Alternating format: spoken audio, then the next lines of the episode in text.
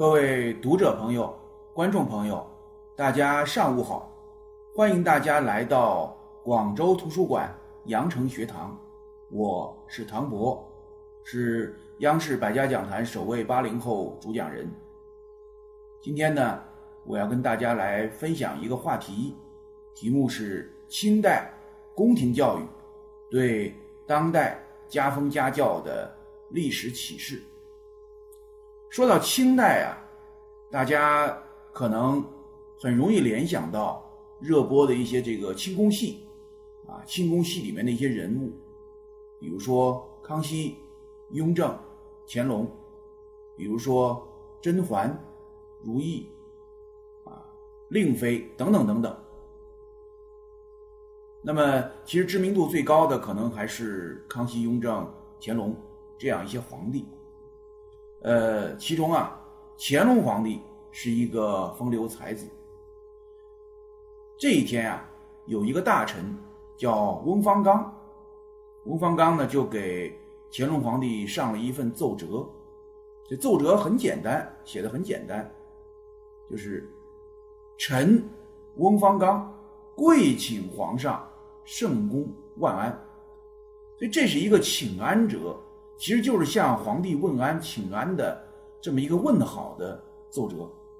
一般来说呀，这这这种奏折是大臣向皇帝表忠心、向皇帝表示问候的这么一种礼仪性的这样一个上行文。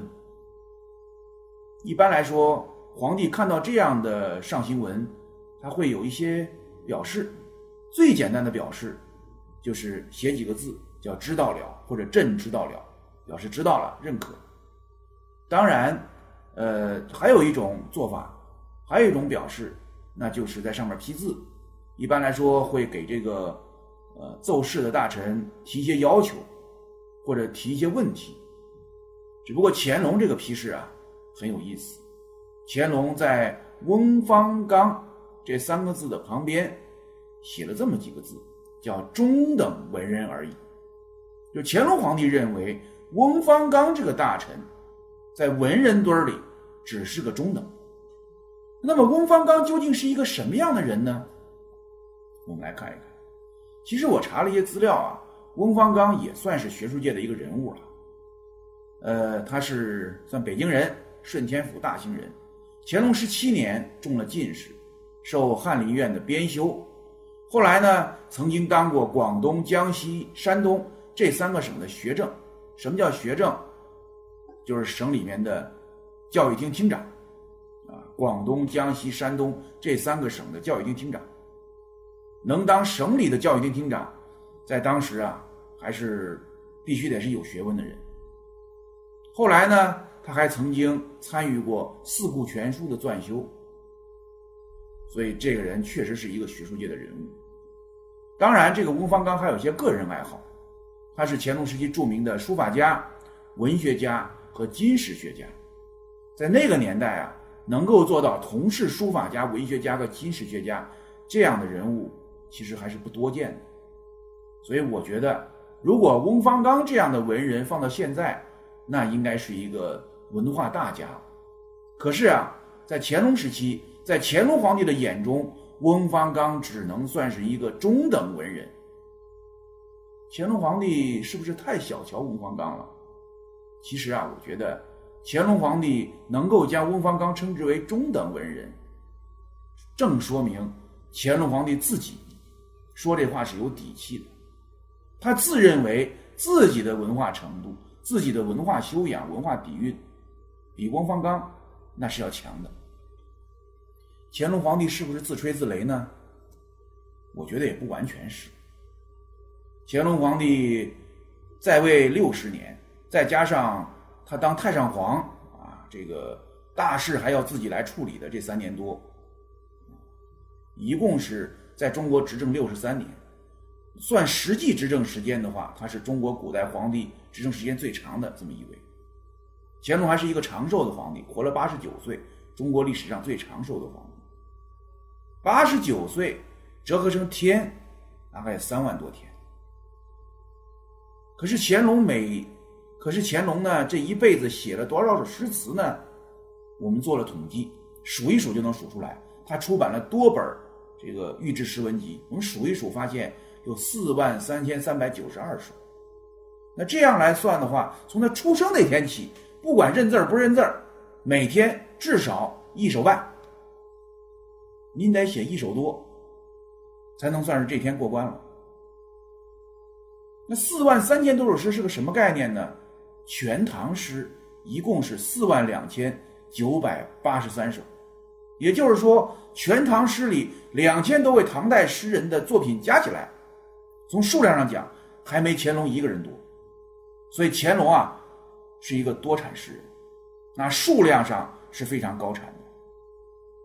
那么在乾隆皇帝生命的最后一年，乾隆皇帝曾经很自豪地宣称说：“余以望九之年。”所积篇十几余，全唐一代诗人篇十相当。说他在自己生命的最后一年，他曾经非常自豪的讲：“余以望九之年，所积篇十，即与全唐一代诗人篇十相等，可不为意林佳话乎？”什么意思呢？他在望九之年，马上九十岁的时候。他觉得呀，自己所写的这些诗篇，从数量上讲，跟《全唐诗》两千多位诗人写的那些诗篇数量差不多，可以说这是文学界的佳话呀。不过呢，数量上乾隆皇帝是够多产的，但质量就不敢恭维。乾隆皇帝写的诗啊，在乾隆十年以后是越来越多，那么越往后。数量越多，质量越差。一开始他写的还是宫廷诗，后来逐渐就变成了记事微博体。啊，质量差差到什么地步呢？钱钟书先生曾经说过这么一段话，叫“清高宗以文为诗，语助拖沓，令人作呕；尖酸迂腐，即以文为诗之丑态者，为清高宗之六级。”钱钟书就认为。这个乾隆皇帝的诗啊，质量太差，语言啰嗦、拖沓，然后呢，里头的酸词儿、迂腐词儿比较多，展现了这个文人的一种丑态。这是钱钟书的评价。那么乾隆的诗到底写的怎么样呢？我们来看一个例子。这有一年呀，江苏宿迁县。这是京东集团这刘强东的老家宿迁县遭了灾，遭灾以后，乾隆皇帝就下令免除宿迁县还有其他一些地方这个受灾区域的一些税啊，把这些地方的税给免了，政府给免了。免完之后，乾隆皇帝觉得自己办了一件好事儿，于是就写了一首诗。这诗啊很长，我呢就不再念了，反正是挺啰嗦的。那这个诗讲了什么意思呢？啰嗦了半天。其实讲了三层意思。第一层意思说，宿迁这个地方，我乾隆三次来过这里，这个地方真是好穷好穷啊。第二层意思，我呀爱惜百姓，看到宿迁遭了灾，我就把他们的这个赋税给免了，这样呢，我就改变了当地的农村面貌。第三层意思，这么说来，我真是一个千古明君啊。哈哈哈！哈，大家看一看，讲了半天有多大意思呢？其实就是抒发了个人一种感受，很像是一个微博体，几句话。乾隆不仅是一个多产的诗人，还是一个收藏爱好者。那乾隆皇帝，呃，这个收藏了很多古玩，其中比较典型的就是。这个有代表性的，其中比较有代表性的，就是王羲之的《快雪时晴帖》，王献之的《中秋帖》，王洵的《博远帖》。那么，这是东晋时期的这个书法家家族啊，这个父子。乾隆皇帝把这三个帖啊，专门收藏在养心殿西侧朝南的一个小房间，给这个小房间起了个名字，叫三希堂。那这三幅作品，稀稀世珍宝，所以称之为三希堂。乾隆皇帝把它称之为三希堂，把它建，把它当做一个自己的一个专属的私人领地，私人的一个精神角落。房间很小，很聚气，多小呢？四点八平米，可能啊，还不如某些现在我们一些家庭的厨房大。这乾隆皇帝喜欢收藏这些书法作品。乾隆皇帝呢，不仅喜欢收藏，还喜欢在这些文物上，在这些书法作品、绘画作品，甚至一些青铜器上面，去留下自己的印记。他每把玩一次、欣赏一次，都要留下一些印记。留哪些印记呢？乾隆皇帝喜欢刻印章，他刻了很多印章，他留印记。他把那个章每次欣赏完盖个章。乾隆皇帝喜欢题字，啊，每次欣赏完这些书法作品、绘画作品，在上面写几行字，抒发一下自己的情感。用今天的这个眼光来看，乾隆皇帝这么做实际上是在破坏文物。但是话又说回来了，乾隆现在也算古人了，那他在那个文物上写的东西，那些字儿，现在看来也是文物了。所以我们啊，只能接受这个现实。但是我们发现，乾隆虽然写了很多诗。诗的质量也不高，虽然收藏了很多东西，但是他又有破坏文物的这种毛病。但不管怎么讲啊，乾隆的这个附庸风雅的这个毛病，他实际上是以他个人扎实的文化积淀作为基础。没有这样一个基础，他想附庸风雅，但是腹中无物，他也附庸不起来。下面我们看一看乾隆这个附庸风雅的一些表现。这是乾隆的印章，你看形态各异。很有想象力，那如果没有一些文化底蕴的话，恐怕制作印章的这个思路，它也不会发散了这么多，这么丰富。我们看看，这是王羲之的《快雪时晴帖》，其实原帖只有二十八个字，可是呢，乾隆皇帝太喜欢这个帖子了，每次都欣赏，每欣赏一次，就要在上面提个字，盖个章，前前后后题字六十多次。可以说，这空白的地方全被乾隆的字和章弄满了，就像弹幕一样，整个都覆盖，密密麻麻。王献之的《中秋帖》，大家看一看，本身这个帖子内容也不多，结果呀，就被乾隆皇帝盖章盖的都没有下脚地儿。像什么呢？我看啊，像那个拔火罐的那个印记啊，到处都是拔火罐的印记。王洵的《博远帖》也遭了灾，也被乾隆皇帝反复题字、盖章盖成了弹幕。王公望的《富春山居图》，本来人家这幅图的这个主角是画结果呢，乾隆皇帝在上面提了太多的字，主角变了，这画找不着了，成了这些字的陪衬，满是乾隆皇帝的领导批示。赵孟頫的《人奇图》。也没有逃脱这个乾隆皇帝的这个这个这个手笔和破坏，到处是印章，到处是题字。赵孟頫还画了一个红衣西域僧图，乾隆不仅在上面盖章留印记，而且呢还让人给临摹了一下。结果临摹的这个图啊，啊，真是一个四不像，整个把人家赵孟頫画的这个这个西域僧人的面目表情。和手手上的这个手纹啊，全给弄乱了。那我刚才讲啊，不管怎么说，乾隆皇帝虽然附庸风雅，但他这附庸风雅是以他个人比较扎实的汉文化的这样的文化积淀作为基础的。没有这个基础，他也不会去附庸风雅。那这里还有两个问题。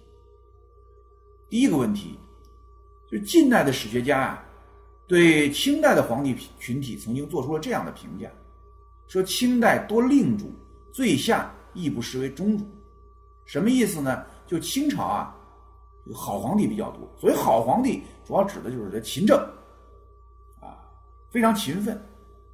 最下亦不失为中主，最次最次也是个中等水平的皇帝，不会比中等更差。那为什么近代的史学家会有这样的评价？第二个问题，刚才我们说了，清代的皇帝总体上比较勤政，那么这里头有个问题了：为什么清代的皇帝对这些政务工作如此之热衷？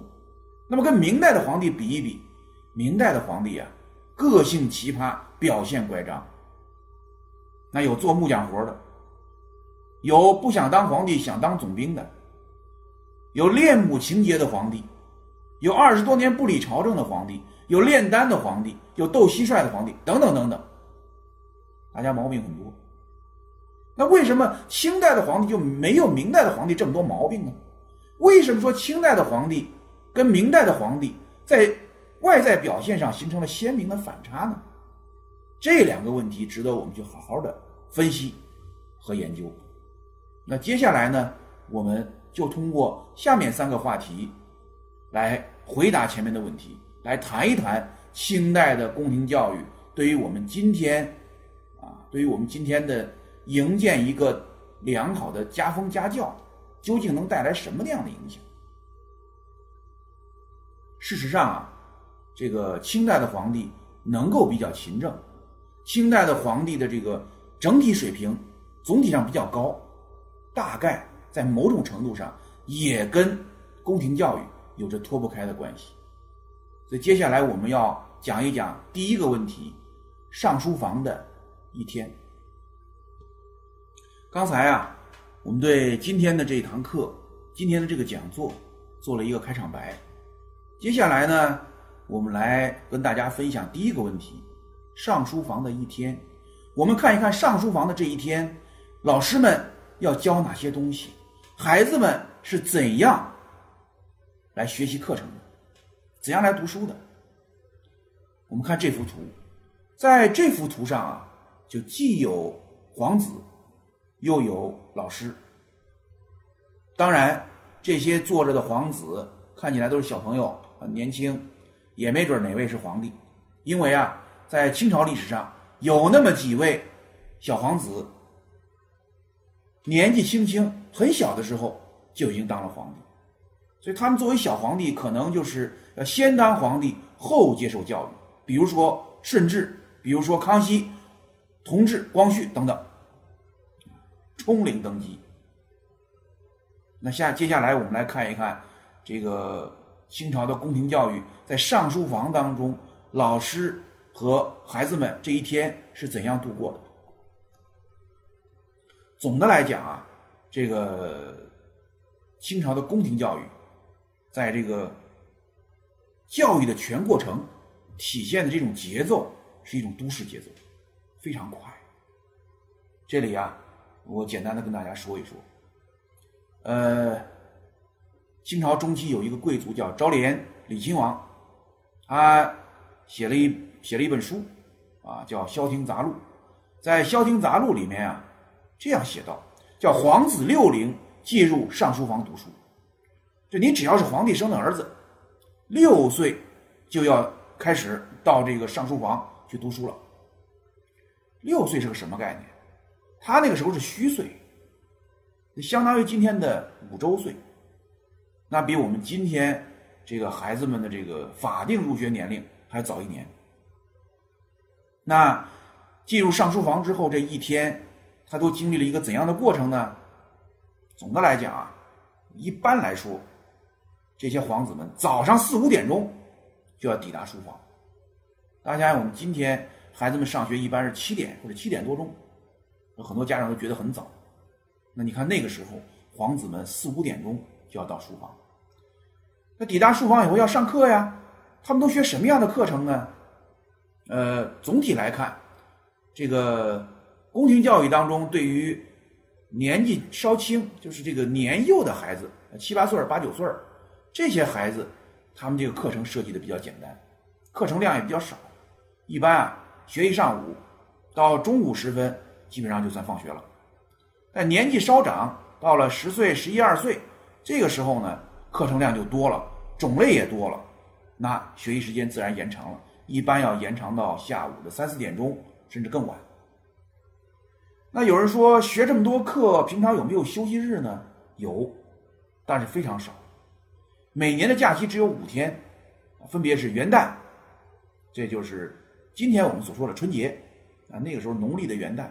端午节、中秋节、万寿节和皇子自己的生日。万寿节呢，就是皇帝的生日；就这五天不用上学，可以在家休息。说寒暑五间虽婚娶封爵后，读书不辍。除了这五天之外，没有寒假，没有暑假，没有双休日，不管天冷天热，该上课就得上课。就算是你要结婚、娶媳妇儿，就算是你皇子你要封爵位，等那个结婚典礼、封爵位的典礼结束之后，你还得回到上书房来接着上课，读书不错。所以这个节奏是非常快。当然，这些皇子们并不是一个人在战斗，他们还会有一些这个陪着一块儿读书的一些八旗子弟，因为毕竟一个民族，毕竟父辈可能比较熟悉，呃，交流起来也比较顺畅，自己读书也不会孤单。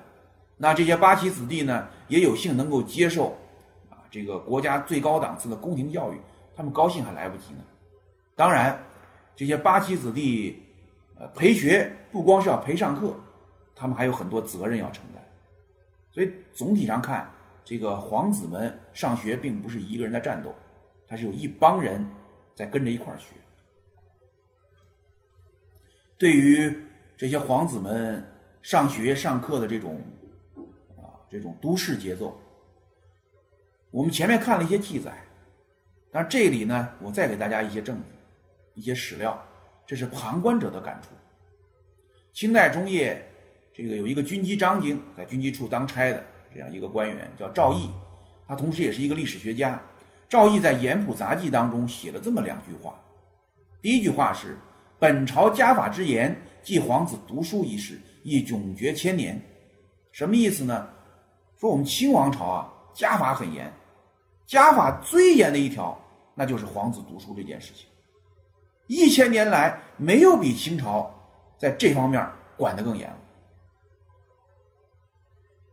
第二句话叫“吾辈穷挫大专是读书为衣食者，尚不能早起，而天加金玉之体，乃日日如此，乃而天加金玉之体，乃日日如是。”什么意思呢？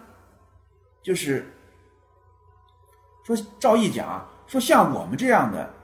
是靠读书，靠做文人。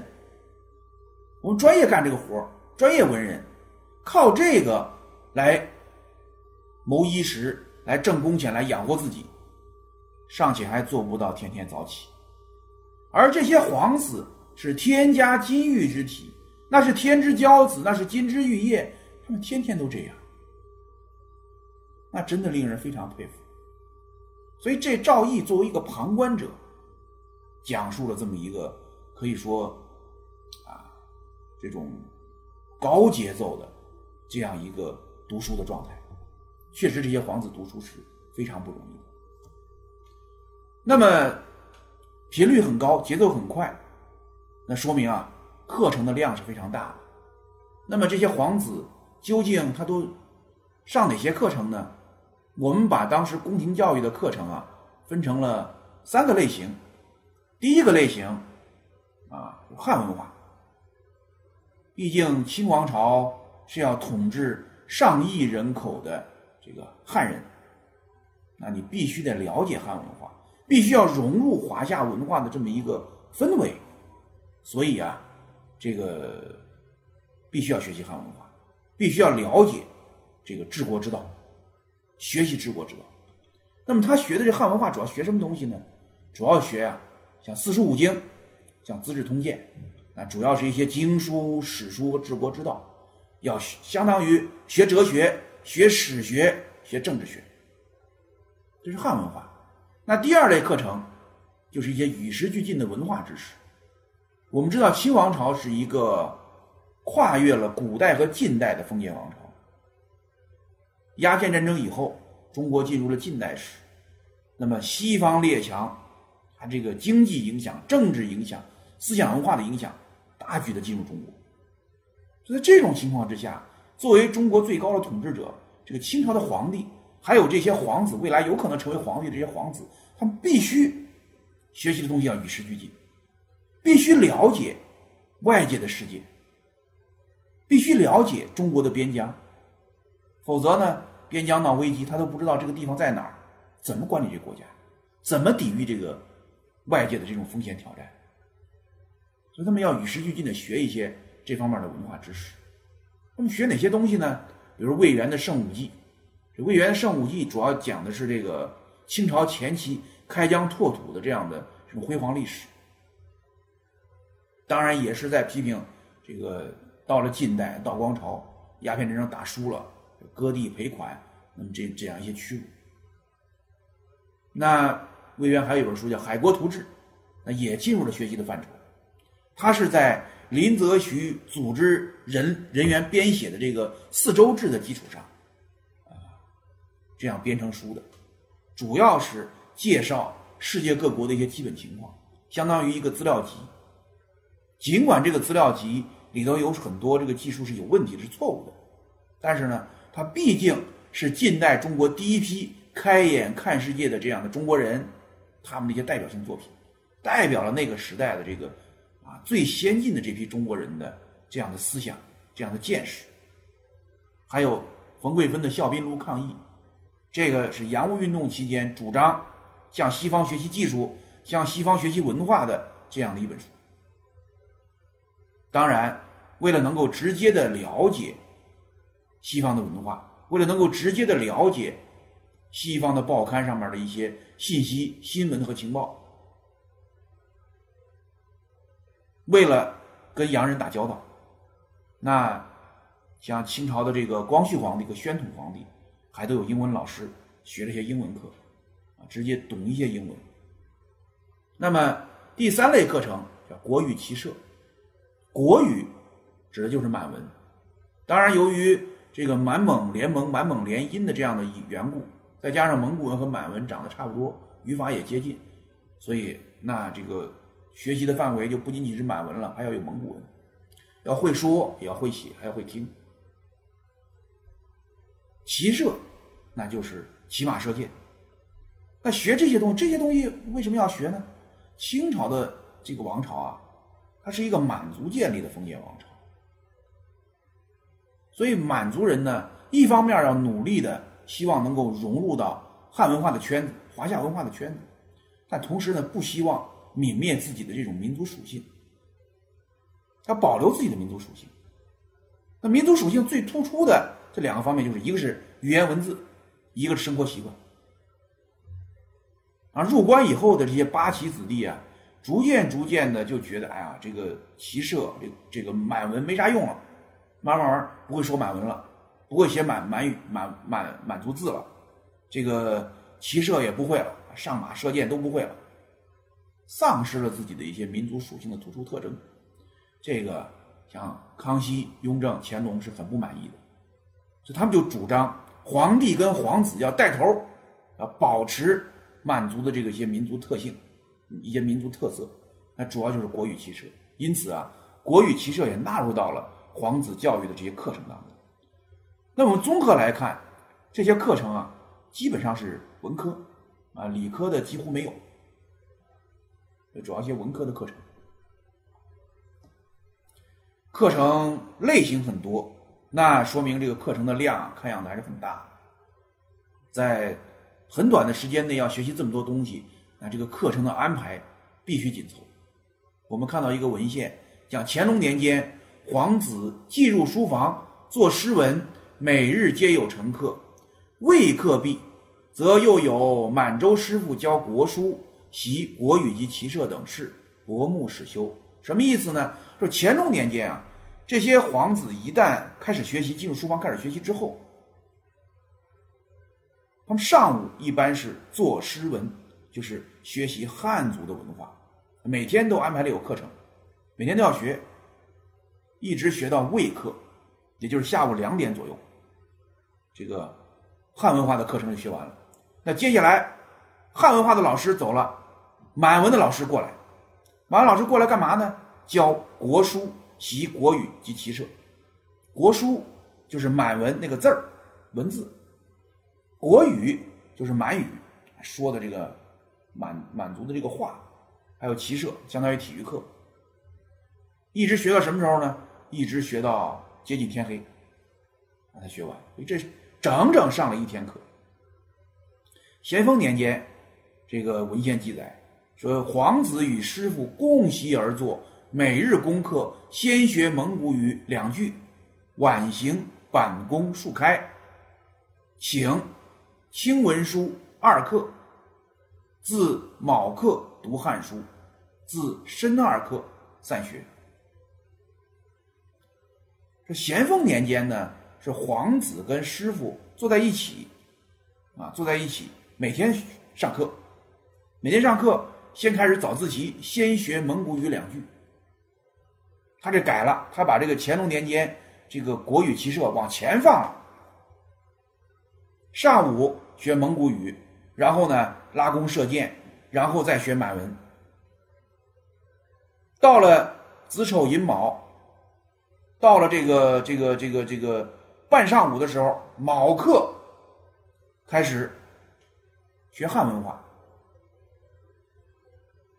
一直学到什么时候呢？一直学到傍晚，申二课散学。当然，汉文化还是一个学习的主体，但是他把满文、蒙古文还有这个骑射往前放，放到上午。课程的安排非常紧凑，那。要想完成这些课程，离不开优秀的教师，所以教师的选拔非常重要。在清代的宫廷教育当中，这个上书房的教师队伍啊，主要这个构成是这样一些这个成员来构成的。首先有一个主教练，当时称之为叫总师傅，相当于这个整个教师班子的董事长。那么底下呢，分为叫汉文师傅。满文师傅，还有蒙古文师傅，汉文师傅相对来说年龄大一些，啊，那满文、蒙古文师傅呢就不好说了，有的年龄并不大，比皇子大不了多少岁，所以有时候有些皇子啊，把这些满文师傅、蒙古文师傅称之为叫安达，就是伙伴，啊，这个意思。那么什么样的人能够成为宫廷教师呢？这个当时给出了四个字。作为这个选拔宫廷教师的标准，叫气实端谨。这四个字我把它展开，就三层意思。第一层意思，学识要渊博，你不能被孩子们难倒，你得把你自己的所学教给孩子们，你自己要有足够的知识储备。第二个，就德高望重，就道德品质要能够成为孩子们的榜样，成为标杆你自个儿不能先学坏。第三个。官居一品，职位要高。你职位高了，才可能做到德高望重，否则压不住这些皇子。这皇子都是天皇贵胄啊，一般人哪惹得起啊？所以三方面：德行要过关，学问要过关，职务要过关。这样一些人，在这个各个历史时期啊，都是凤毛麟角。比如康熙朝，像汤斌，像张英。这都是大学士这种级别，雍正朝像这个张廷玉，像朱氏，这也是军机。张廷玉是军机大臣，朱氏也是大学士。乾隆朝像蔡新，道光朝像这个杜寿田，光绪朝翁同龢，宣统朝呢还专门请那个英国人叫庄士敦。这些人这影响力都很大。后来庄士敦还担任过这个英国驻威海的这个总督，职位很高。那比如说这个蔡新，牛到什么地步？叫诸皇子皆敬惮之，又尊敬又害怕。那只有这样的老师，德高望重，学识渊博，官居一品，才能压得住这些皇子。这是教师的选拔，大概是这么一个标准。既然选上来的教师足够优秀，那就要对这个老师们啊，要给予足够的尊重。要给予足够的社会地位，所以呢，当时啊，就清王朝对于这些老师们、宫廷教师还是足够尊重的，体现了这种尊师重道的传统。首先，把老师的地位抬得很高，按照清朝的制度，王公大臣见皇子皆双膝跪。王公大臣见到皇子要扑通一下双膝跪倒，整个就跪倒。但是呢。上书房，老师跟学生之间的这个礼节就比较特殊了。比如初次见面，学生就是皇子要向老师行拜师礼。什么叫拜师礼呢？就是师生必死长揖，作一个很长的揖。如果老师不敢承受，哎呀，皇子那不得了，有的甚至就是小皇帝要给老师要给大臣行礼，这大臣绝对受不了，立立刻跪倒了。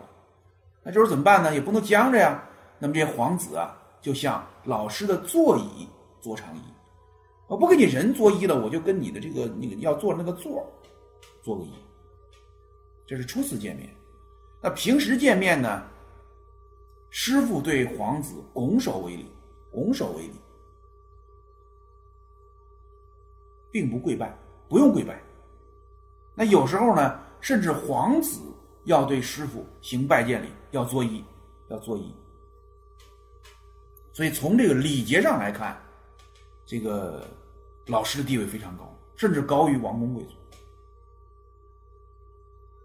但是呢，你这个礼节高啊，你这个地位高啊，那不是随随便便就能来的。那老师们自己还要自尊，这个自尊首先就要做到按时到岗。吴镇玉在《养鸡斋从录》当中就记载说：“某人某时入职。”某时散职，或因事不至，皆一一注明，故试读者功夫严密，无间断。其实当时啊，这个上书房它是有值班日志的，它是要做记录，说你是个老师，你几点进来来上课，几点下课走人，今天有事情请假了没来，这地方都要登记，啊，非常明了。这样的这个制度执行的非常严格，大家就不敢随意的旷工了。如果说哪位老师要翘班，什么叫翘班呢？你有事儿又不请假，说不来就不来了，开天窗了，学生们等半天，老师不来，这重大教学事故，那就要受到降职、罚俸的处分啊！这个就经济上、政治上都要受处分，非常严。那么有了好老师，那接下来。教孩子们，他就要有一定的教育方法呀。那当时都有哪些教学方法呢？我概括为两点。第一点就是侧重汉文化的学习。我们看在时间的投入上，无论是把汉化学习放在上午，还是放在下午，他的学习汉文化的时间都要比学习国语、骑射的时间要长得多。所以这方面是主课。另外，第二个第二类的教学方法就是诵读与讲解相结合。这跟明朝不一样，明朝呢，是当时这个讲官给皇子授读的时候，是陈经于案，讲官读，呃，讲官读一句，太子照读一句，或五遍或十遍，大约读重于讲。明朝是这主张叫读书百遍，其义自现，啊，老师念一遍，太子念一遍，老师念一句，太子念一句，然后反复读，啊，读到。蒙圈为止，这是明朝读多于讲，清朝就不一样。师傅读一句，皇子照读一句，如此反复上口后，再读百遍，又与前四日生疏共读百遍。凡在六日以前者，谓之熟书。约隔五日一复，周而复始，不有间断。需要注意。明朝的这个老师在教皇子读书的时候，今天教今天的，我说一句你跟一句，我读一句你跟一句，然后你读好几遍，完事完完了就完了。清朝不是，清朝是滚动式学习，师傅读一句，皇子跟着读一句，然后呢紧接着反复上口以后，自个儿读一百遍，读完以后前四天学了什么，一块儿读一百遍。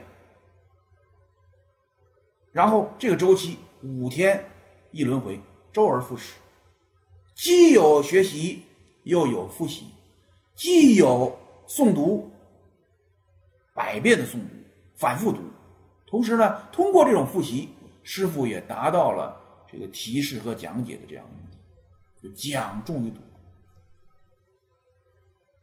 那么这个皇帝把皇子就交给老师了。交给了上书房，这究竟能行不能行？皇帝能不能就此就放心了？皇帝能不能就事就可以不管孩子呢？当然不行。可以说，无论是康熙、雍正，还是这个清代后期的这个慈禧，可以说啊，他们都没有袖手旁观。虽然把孩子交给了老师，自己还是要管。